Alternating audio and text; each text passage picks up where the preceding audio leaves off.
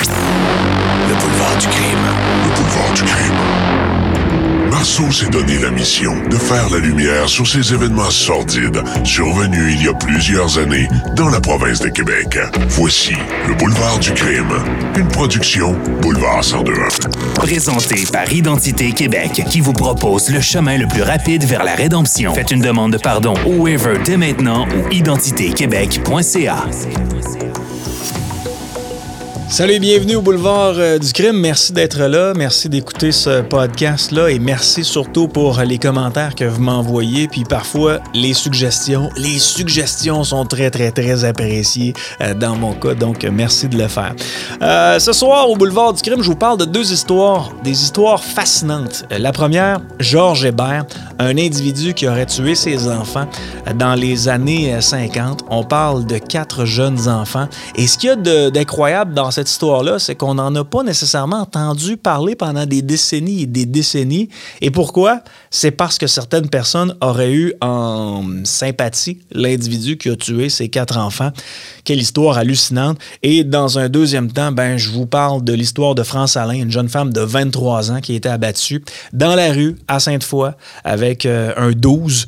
Et euh, on n'a toujours pas retrouvé le coupable. Donc, on va se rappeler à ces histoires-là ensemble. Mais juste avant, j'aimerais remercier la belle gang de chez Identité Québec, euh, des experts qui vous donnent accès aux meilleurs services légaux au Canada. C'est grâce à eux si on peut euh, diffuser ces podcasts-là.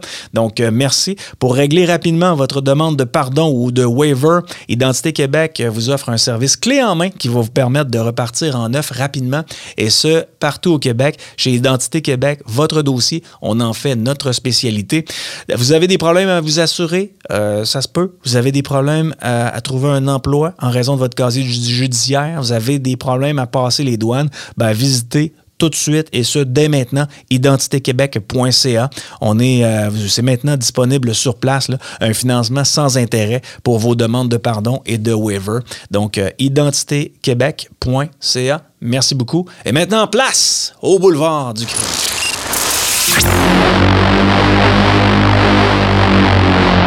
Le boulevard du crime avec Marceau, une production Boulevard 1021. Au boulevard du crime, on ne vous parlera jamais de légendes, mais bel et bien de personnes qui ont existé. Et encore une fois, ce soir, je récidive avec Georges Hébert, qui est un euh, finisseur de ciment. Comprendre ici que c'est un poseur de tuiles, mais à l'époque, on appelait ça un finisseur de ciment. Peut-être qu'aujourd'hui, euh, les anciens appellent ça comme ça, mais écoutez, je connais rien à ça.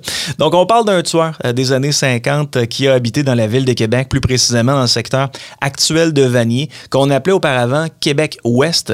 Maintenant, ben, euh, c'est Vanier. Et euh, si pour ceux qui veulent savoir où était situé Québec-Est, eh ben, c'était le secteur de Limoilou, mais ça a bien changé depuis.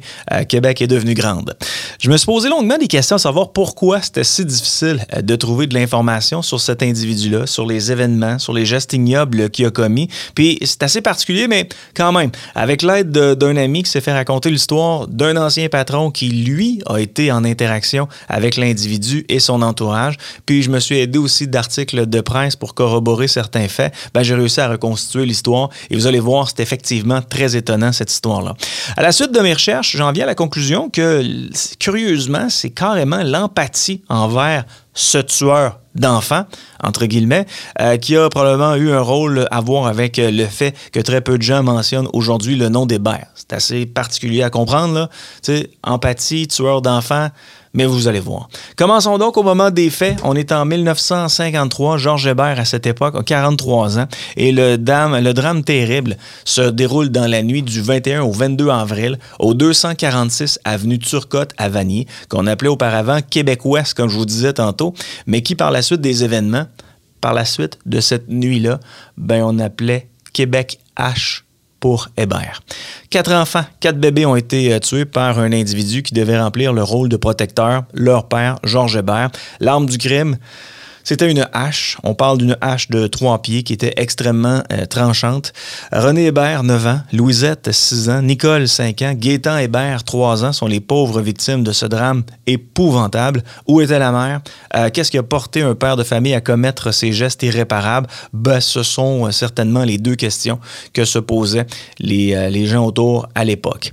Les voisins d'Hébert s'entendaient tous pour dire que Hébert était un père relativement aimant qui avait été souvent abandonné par sa femme qui, elle, était euh, tenancière de maison de débauche et par le fait même, ben, une fille de joie. Sa femme était souvent absente pendant les fêtes importantes, euh, dont le temps des fêtes, euh, et Hébert ben, essayait de pallier à cette absence-là en multipliant les plaisirs aux enfants afin qu'ils n'en souffrent pas trop. Enfin, quand il le pouvait, parce que ce qu'on sait, c'est qu'Hébert vivait pas sur une fortune. En fait, il était extrêmement pauvre et avait de la misère à travailler. Pourquoi? Ben, comme il y avait personne à la maison pour s'occuper de la marmaille, ce qu'Hébert essayait de faire euh, le plus souvent possible, c'est de se rendre à job avec ses quatre enfants, ses quatre bébés, au déplaisir de ses patrons qui avaient un peu pitié du gars euh, qui finalement est devenu alcoolique euh, avec le temps parce qu'il avait de la difficulté à joindre les deux bouts.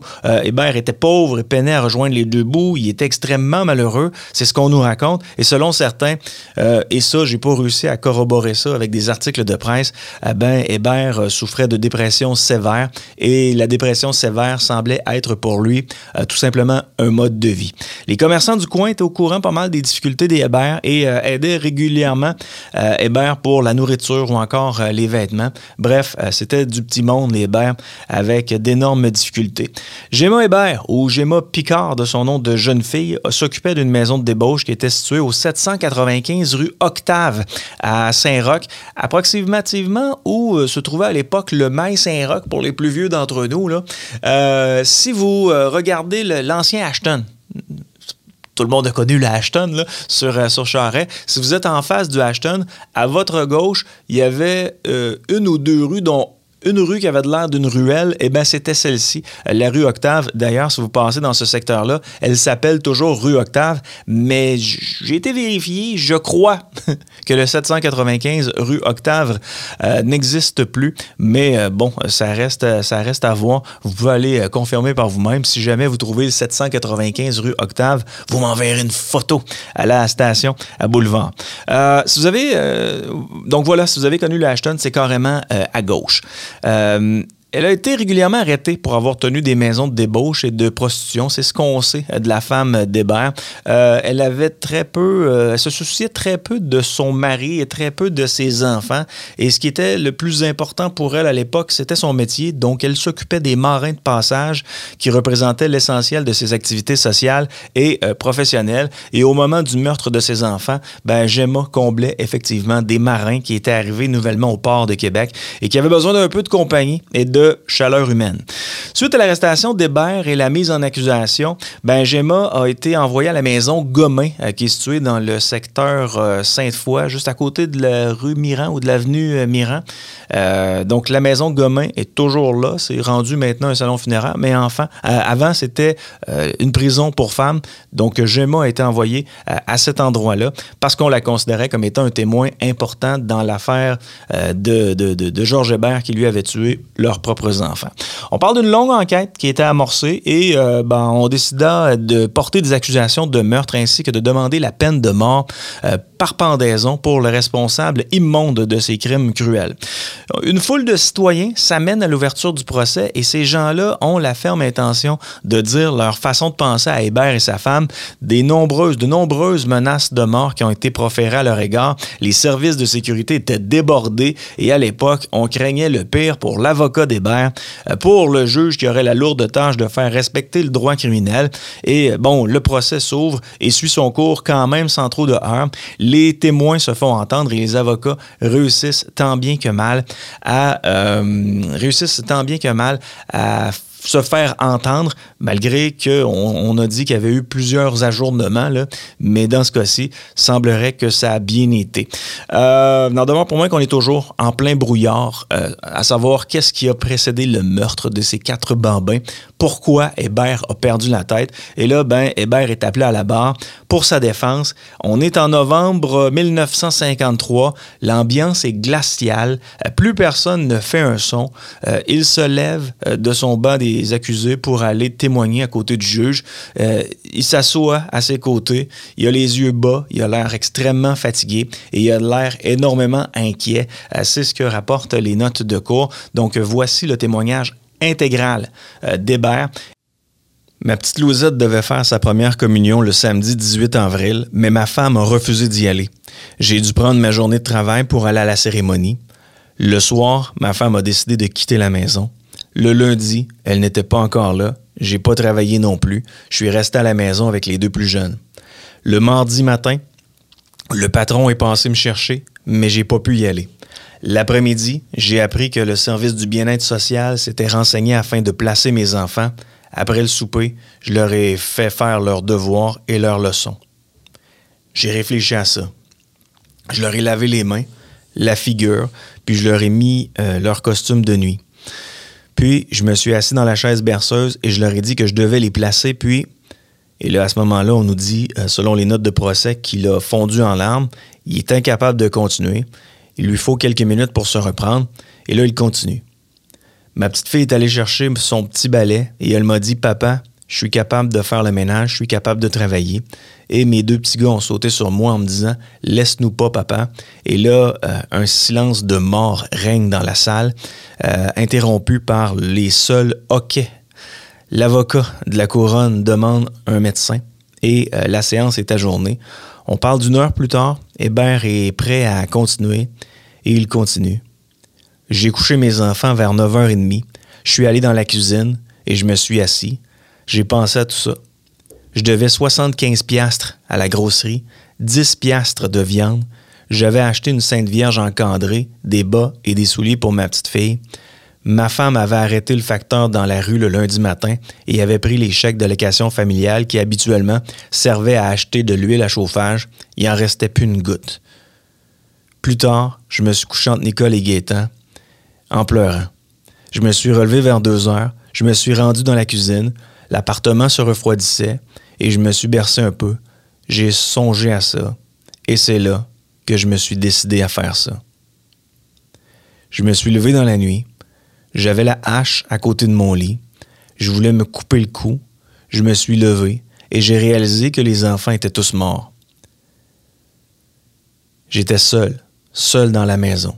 J'ai commencé à faire le tour des lits. Je disais mon chapelet et je prenais leurs pauvres petites mains. À ce moment-là, le procès euh, d'Hébert est encore une fois ajourné et on revient avec l'avocat de la défense euh, qui lui demande de parler de ses dix dernières années euh, de vie.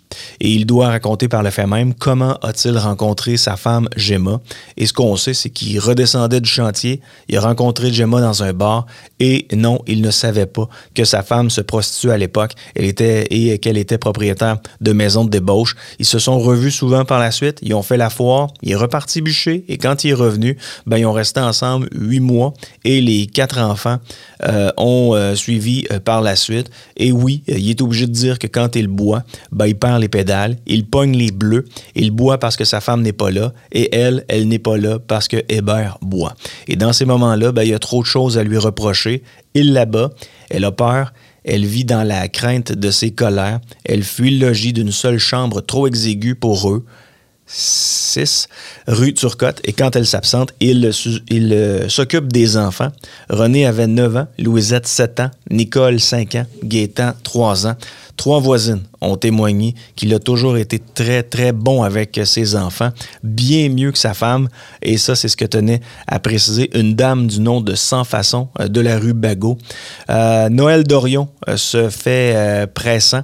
Est-ce exact que vous avez commencé par le petit René? Et là Hébert craque à ce moment-là, ils font en larmes euh, et son interrogateur insiste. Il y a des murmures de désapprobation qui fusent dans la salle. Ce sont pas les premiers, plutôt le procureur asticotait le psychiatre qui témoignait pour la défense et il lui adresse une question.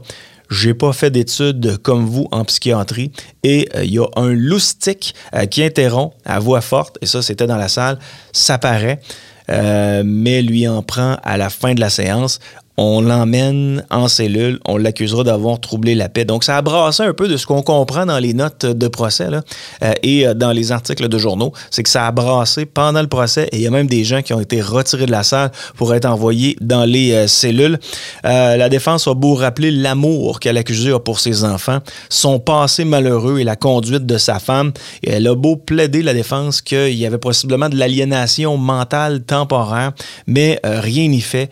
Georges Hébert reconnu coupable de meurtre et condamné à être pendu le 19 février suivant, mais il ne montre jamais, euh, il ne montre, montera jamais sur l'échafaud. Sa peine a été commuée en emprisonnement à vie et Georges Hébert devra vivre avec ses souvenirs. Donc euh, voilà euh, pour ce qui est du témoignage de Georges Hébert. On continue euh, avec, euh, euh, le reste. selon toute vraisemblance, Hébert a terminé sa vie en prison, mais il semble pas avoir existé. il n'y a pas aucune preuve de son décès de nulle part. on en a cherché.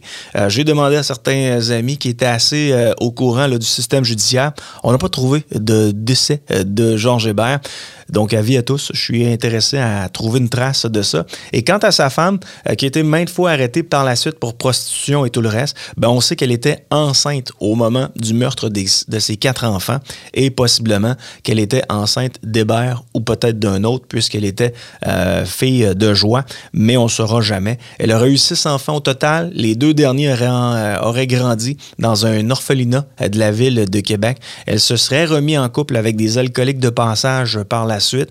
Euh, c'était des alcooliques qui fréquentaient la taverne de Saint-Sauveur, euh, dont un euh, qui a tué un individu direct devant elle à la taverne. Et les policiers de l'époque avaient été pratiquement incapables d'avoir des témoins tellement tout le monde était sous mort ce soir-là. Et le nouveau conjoint de Gemma Picard-Hébert s'appelait Henri Breton, 45 ans, et lui a tiré Jean-Guy Morin à bout portant avec une 303. Breton a été envoyé en prison jusqu'à la fin de ses jours. On parle d'une triste vie, là, vous me direz, effectivement. Et euh, par la suite, ben, euh, Gemma Picard-Hébert est décédée à 68 ans en 1977. Ses deux enfants ainsi que leurs descendants vivent parmi nous maintenant dans la paix. Et ce triste pan de l'histoire est maintenant derrière eux, heureusement. Donc voilà, c'était l'histoire épouvantable de Georges Hébert, le tueur d'enfants.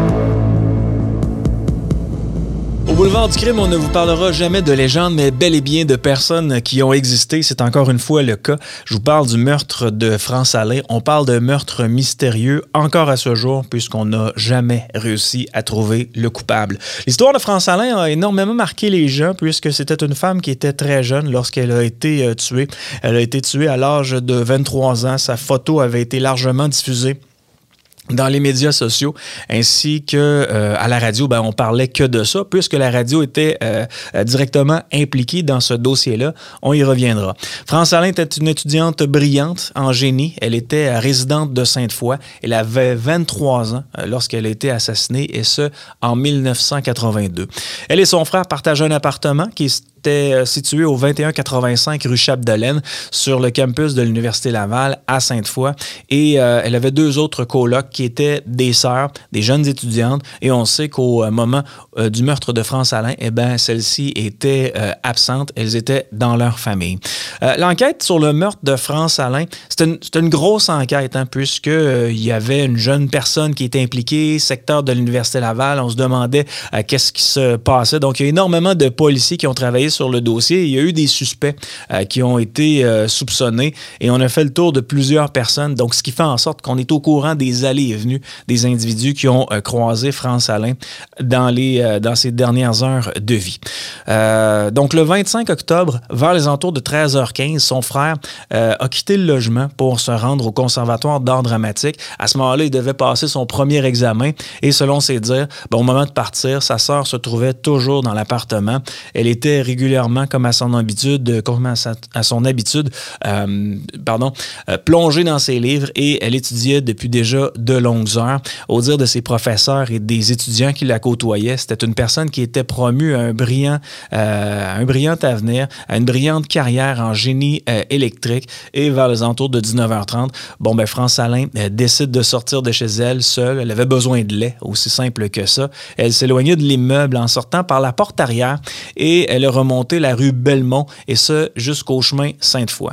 Dans le milieu d'un stationnement, le croisa un ami, un certain Alain Hamelin, qui l'a salué tout bonnement comme ça. C'est ce qu'Hamelin raconta aux enquêteurs qui l'ont interviewé à cette époque-là.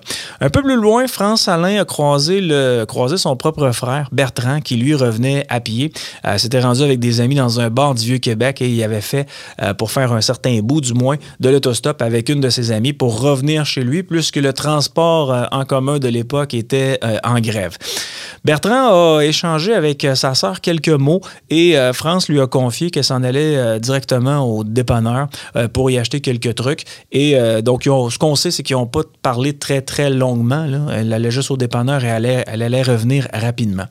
Sur le chemin Sainte-Foy, euh, France est entrée dans le dépanneur et euh, depuis son appartement, je vous dirais qu'on parle d'une run d'à peu près 5 minutes de marche. Elle a tout simplement acheté une pinte de lait et d'autres trucs euh, qui sont pas super importants. Au coin de l'intersection du chemin Sainte-Foy et de Miran, à, cette époque-là, ben, il y avait une station de radio qui s'appelait CHRC. Les plus vieux euh, d'entre nous s'en souviennent. Moi, je m'en souviens du moins puisque je l'écoutais. Et à cet endroit-là, il y avait l'ancien conjoint de France Alain, ex-chum ou ex-fréquentation. L'histoire n'est pas claire mais euh, ce qu'on sait, c'est que ces gens-là se sont fréquentés. Donc, dans cette station de radio-là, il y avait un journaliste euh, qui euh, s'appelait Benoît Prou, toujours en vie, soit dit en passant, qui était un journaliste et toutes les demi-heures, Prou devait intervenir en direct sur les ondes de CHRC et racontait, bon, ce qui se passait dans la ville, s'il y avait des nouvelles ou des nouvelles fraîches, ben, il en parlait. Et cette station se trouvait qu'à quelques centaines de pieds de dépanneur. Donc, c'est très, très, très près. C'est euh, c'est Prou euh, qui aurait mis fin à cette relation d'ailleurs avec la jeune femme, puisque lui, de son côté, était beaucoup plus vieux qu'elle et euh, a dit tout simplement à France Alain Écoute, moi, je suis beaucoup plus vieux que toi, je me sens pas à l'aise avec ça et je ne veux pas non plus m'engager dans une relation trop sérieuse. Et de ce qu'on sait, il n'y avait pas grand chicane entre les deux. À sa sortie du commerce, ben, du dépanneur, elle a redescendu la rue Belmont en direction de Chapdelaine, mais plutôt que de prendre le chemin le plus court donc de revenir par la porte arrière de l'immeuble, ben on sait qu'elle a poursuivi son chemin jusqu'à l'intersection de Belmont et Chapdelaine. Il était environ 19h40. Il y avait deux témoins, des femmes qui se trouvaient à l'intersection des rues Chapdelaine et Miran. Et euh, ces deux femmes-là revenaient d'une marche, euh, donc elles s'avançaient en direction de l'intersection de la rue Belmont et euh, leur conversation a été soudainement coupée parce qu'elles ont entendu ce qu'elles croyaient être un coup de feu. Et là, ben, par la suite, elles ont levé les yeux, regarder d'où venait le, son qu'elles venaient d'entendre. Et euh, ces femmes-là ont aperçu une voiture à l'intersection de, de Chapdelaine et de Belmont. Et cette voiture-là s'éloignait à une vitesse qui était très normale dans une direction opposée, donc euh, vers la rue euh, Donc elles se sont pas inquiétées de ça parce qu'en raison de la noirceur puis de la distance, ils se sont dit bon tiens c'est peut-être juste un, backfire et euh, on continue de marcher et euh, ils se sont dirigés euh, vers l'endroit qui allait être considéré plus tard comme la scène de crime, euh, là où France Alain a été tué. Arrivé sur place, euh, les deux jeunes femmes qui jasaient tout bonnement ont euh, vu une pinte de lait qui était par terre, ainsi que d'autres euh, petits articles d'épicerie. Là. Et à quelques pas de là, ben, il y avait une masse qui était par terre, directement étendue dans le gazon, sur le coin du trottoir. Et au départ, on croyait que c'était un enfant. Et là, sans tarder, ben, les femmes ont demandé de l'aide. et une d'entre elles est restée très près de France Alain pour essayer de l'aider, pour essayer de lui venir en aide. Et euh, de son propre témoignage, on sait que France Alain, à ce moment-là, respire encore. Elle gémissait et elle poussait euh, malheureusement ses derniers respires. On crut d'abord qu'elle avait été heurtée, euh, donc victime d'un délit de fuite. elle aurait été heurtée par une voiture. On savait pas trop ce qui se passait. Et les ambulanciers se sont chargés rapidement de France Alain. À première vue, la jeune femme semblait être blessée du côté droit, au-dessus du niveau des hanches, et on l'a amenée à l'hôpital le plus près. Pendant ce temps-là, son frère, Bertrand, regardait toujours la télévision et à un moment donné, ben, il a commencé à s'inquiéter de l'absence prolongée de sa sœur. Mais au même moment, ben, il y a des policiers qui ont cogné à sa porte et ont demandé à son frère de les suivre. Et là, son frère s'attendait pas trop à, ça. les policiers l'ont tout simplement mis à l'arrière du véhicule et pendant plusieurs minutes ne donnaient pas de nouvelles à Bertrand Alain concernant sa sœur. Non, il était à l'arrière du véhicule et les policiers lui disaient absolument rien. Et à un moment donné, ben, les policiers sont revenus au véhicule en disant ben, Ta sœur est à l'hôpital et euh, elle, était, euh, elle est gravement blessée. Donc, son frère était dévasté à ce moment-là. L'enquête nous a appris euh, que euh, France Alain n'a jamais prononcé le moindre mot euh, du moment où elle était par terre jusqu'au moment où elle est entrée dans l'ambulance, jusqu'au moment où elle est allée à l'hôpital. Elle est décédée dans ce temps-là. Mais ce qu'on sait, c'est qu'elle n'a jamais dit qui l'avait tiré. Et le plus étonnant a été de découvrir justement que c'était pas c'était pas un accrochage avec un véhicule automobile, c'était plutôt une décharge de fusil de calibre 12 qui avait fait en sorte que France Alain s'était écroulé. Et les premiers policiers qui étaient arrivés sur les lieux, eux, ont découvert deux cartouches. On parlait de bourrure à l'époque, euh, deux cartouches au milieu même de l'intersection des rues Belmont et Chapdelaine. Et là, il y a un spécialiste en balistique qui a expliqué que, euh, ben, lors de l'enquête du coroner, que pour certaines marques de cartouches de ce type-là, ben, on retrouvait deux bourrures, ce qui expliquerait pourquoi les témoins avaient entendu qu'une seule détonation. Et euh, l'enquête du coroner se déroulait euh, quatre ans euh, plus tard, soit en 1986. À ce moment-là, on comprit que euh, si des enquêteurs chevronnés avaient minutieusement inspecté la scène de crime sans nécessairement retrouver quoi que ce soit, mis à part les cartouches, quelques jours après cette enquête euh, de terrain, euh, il y a des policiers qui auraient retrouvé un sac de poubelle qui, selon leur théorie, aurait servi à dissimuler l'arme du crime pendant un transport quelconque. Et pourquoi ces éléments-là n'ont pas pu être retrouvés au départ lors de la première fouille des lieux, ça, tout le monde s'est posé euh, la question. Le frère de France Alain avait lui-même été euh, soupçonné et a été euh, écarté de la liste des suspects. Et là, on revient à Benoît Prou, ce fameux journaliste de CHRC qui était ciblé lors de l'enquête du coroner. Il l'a pas eu facile, Benoît Prou. De un, son ancienne petite amie a été tuée. De deux, il aurait été soupçonné par ses collègues de travail. Il aurait été enquêté par les policiers. Et Benoît Prou ben, avait curieusement donné des informations en ondes que les policiers n'avaient jamais révélées. Et ça, ben, comme je vous, ai dit, ça a créé un peu de suspicion chez ses collègues.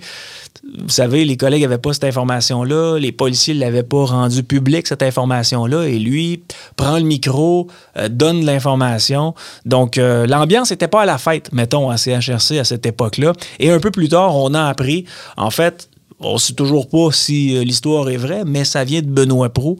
Euh, donc, euh, je vais vous le dire. Benoît Pro, Benoît Pro dit Moi, je suis journaliste, j'ai reçu un appel d'un citoyen qui m'a dit telle, telle, telle affaire. Donc, je l'ai dit en ondes. Et c'est ça, malheureusement, qui a éveillé des soupçons sur son cas et le, fait que les enquêteurs se sont penchés un peu plus attentivement sur le cas de Benoît Pro, qu'il croyait être le meurtrier de France Alain.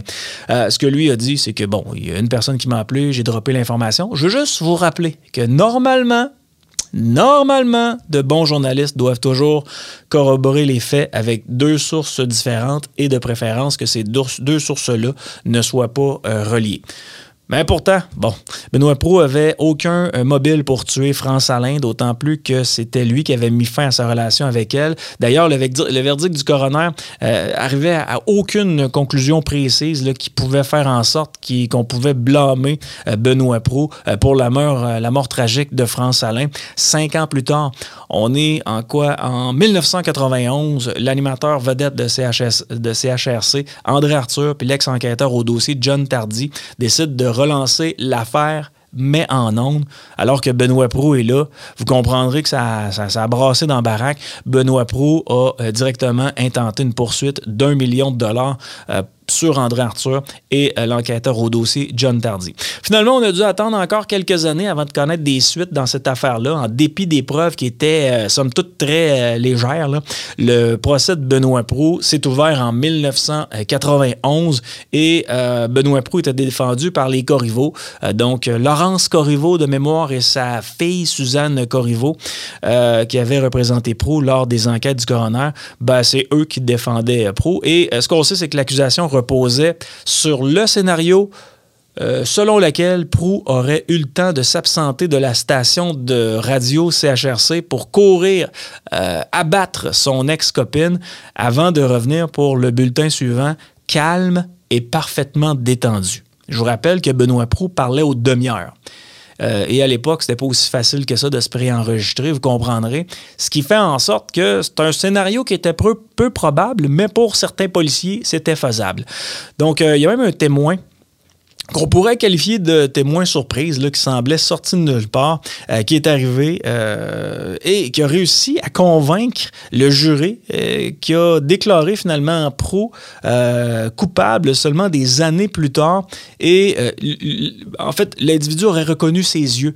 pourtant, l'homme en cours qui a été confronté par les corrivaux était même pas capable d'identifier Pro en cours. Donc, vous comprenez, les yeux de Benoît Pro ont été maintes fois diffusé dans les médias pendant des années et des années. À chaque fois qu'on parlait de l'histoire de France Alain, c'était la face de Benoît Brou euh, qui arrivait. Cet individu-là n'avait jamais parlé et tout d'un coup, sorti de nulle part, j'ai reconnu ses yeux, se ramasse en cours et est incapable de savoir où est Benoît Prou dans la foule parmi tous les individus qui étaient euh, présents. Donc, euh, témoin surprise, mais un peu moins surpris euh, de savoir que le gars, il était un peu perdu. Et pourtant, et pourtant, le verdict tomba et Prou a été reconnu coupable avec une sentence à vie de 25 ans minimum. Ça, là, pour des gens comme moi qui suivent régulièrement ce qui se passe au Palais de justice de Québec, c'est incroyable. Il n'y a tellement pas d'éléments qui permettent d'en arriver au fait que Benoît Prou a certainement tué France Alain, que le fait de le déclarer coupable avec une sentence à vie de 25 ans minimum, un mot, c'est incroyable. Aujourd'hui, en 2022, Pro aurait même pas aurait probablement même pas été arrêté. Les choses ont changé à la police de Sainte-Foy, heureusement, parce qu'à l'époque, euh, la police de Sainte-Foy était corrompue. Euh, les mauvaises langues vous diront qu'ils ont euh, choisi un suspect délibérément parce que ça les arrangeait, parce que pendant qu'on parlait de l'affaire France-Alain et Benoît Prou, on parlait pas de ce poste de police-là qui, à l'époque, était rempli de ripoux. Mais rapidement, Maître Corriveau et sa ont euh, réussi à avoir euh, la libération de Proust, qui était assez rare à l'époque pour un individu qui venait d'être euh, déclaré coupable du meurtre d'un autre individu, et en plus avec un 25 ans là-dessus. Bref, ils ont réussi à le, faire libérer. Et coup de théâtre, le 20 août 1992, ben, la Cour d'appel acquitte Benoît Pro dans un jugement qui est étoffé. On parle de 140 pages. Les juges ont conclu que le juge de première instance, François Tremblay, avait fort mal instruit le jury, en plus d'autoriser des preuves irrecevables que le témoin Paquette, à l'époque, n'avait jamais identifié formellement l'accusé, ni en cours, ni à travers d'autres photographies, et que l'enquêteur au dossier, celui qui avait été poursuivi par Pro. L'enquêteur au dossier euh, était en conflit d'intérêts et n'aurait jamais dû euh, se voir confier le dossier euh, qu'il avait entre les mains. Et après avoir traversé ce calvaire, parce que ça a dû être un calvaire pour lui, puis honnêtement, moi, je, n'ai pas d'éléments qui me permettent de dire que c'est lui ou pas lui. On va se fier sur ce qui se passe, sur ce que les, juges et et les autres ont décidé. Là. Pro a intenté un recours en dommages et intérêts. En 2001, la Cour suprême du Canada a ordonné au gouvernement du Québec de lui verser une compensation de 2,3 millions de dollars et il n'y a aucune autre, une aucune autre enquête pardon, qui, a, euh, qui a été ouverte pour tenter de retrouver le ou les véritables coupables euh, du meurtre de France Alain. L'ex-journaliste Benoît Proux a toujours maintenu euh, qu'il avait été piégé par les enquêteurs de la police de Sainte-Foy. Il faut dire que ça brassait à l'époque, puis je vous en parlais dans une des dernières capsule qu'on a fait du boulevard du crime, euh, avec l'affaire du sergent Lefebvre qui avait abattu deux policiers de Québec, puis avec la commission de police de Québec qui était au grand jour, qui est allée au grand jour, les problèmes du corps de police de Sainte-Foy, ben, selon Benoît Proux, il leur fallait absolument un coupable pour le meurtre de France et ils se sont acharnés sur lui. Qui est-ce qui a euh, lâchement assassiné euh, France Alain en cette soirée du 25 octobre 1982?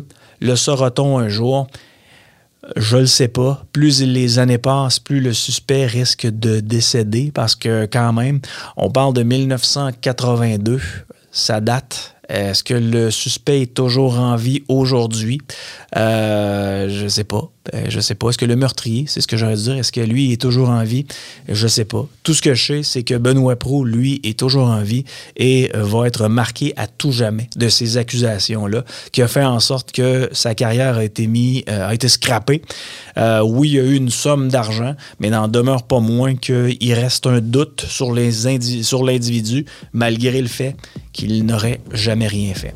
Alors voilà, c'était tout pour l'histoire de France Alain, en espérant qu'un jour cette affaire-là soit résolue. Vous pourrez être sûr que je vais vous en parler.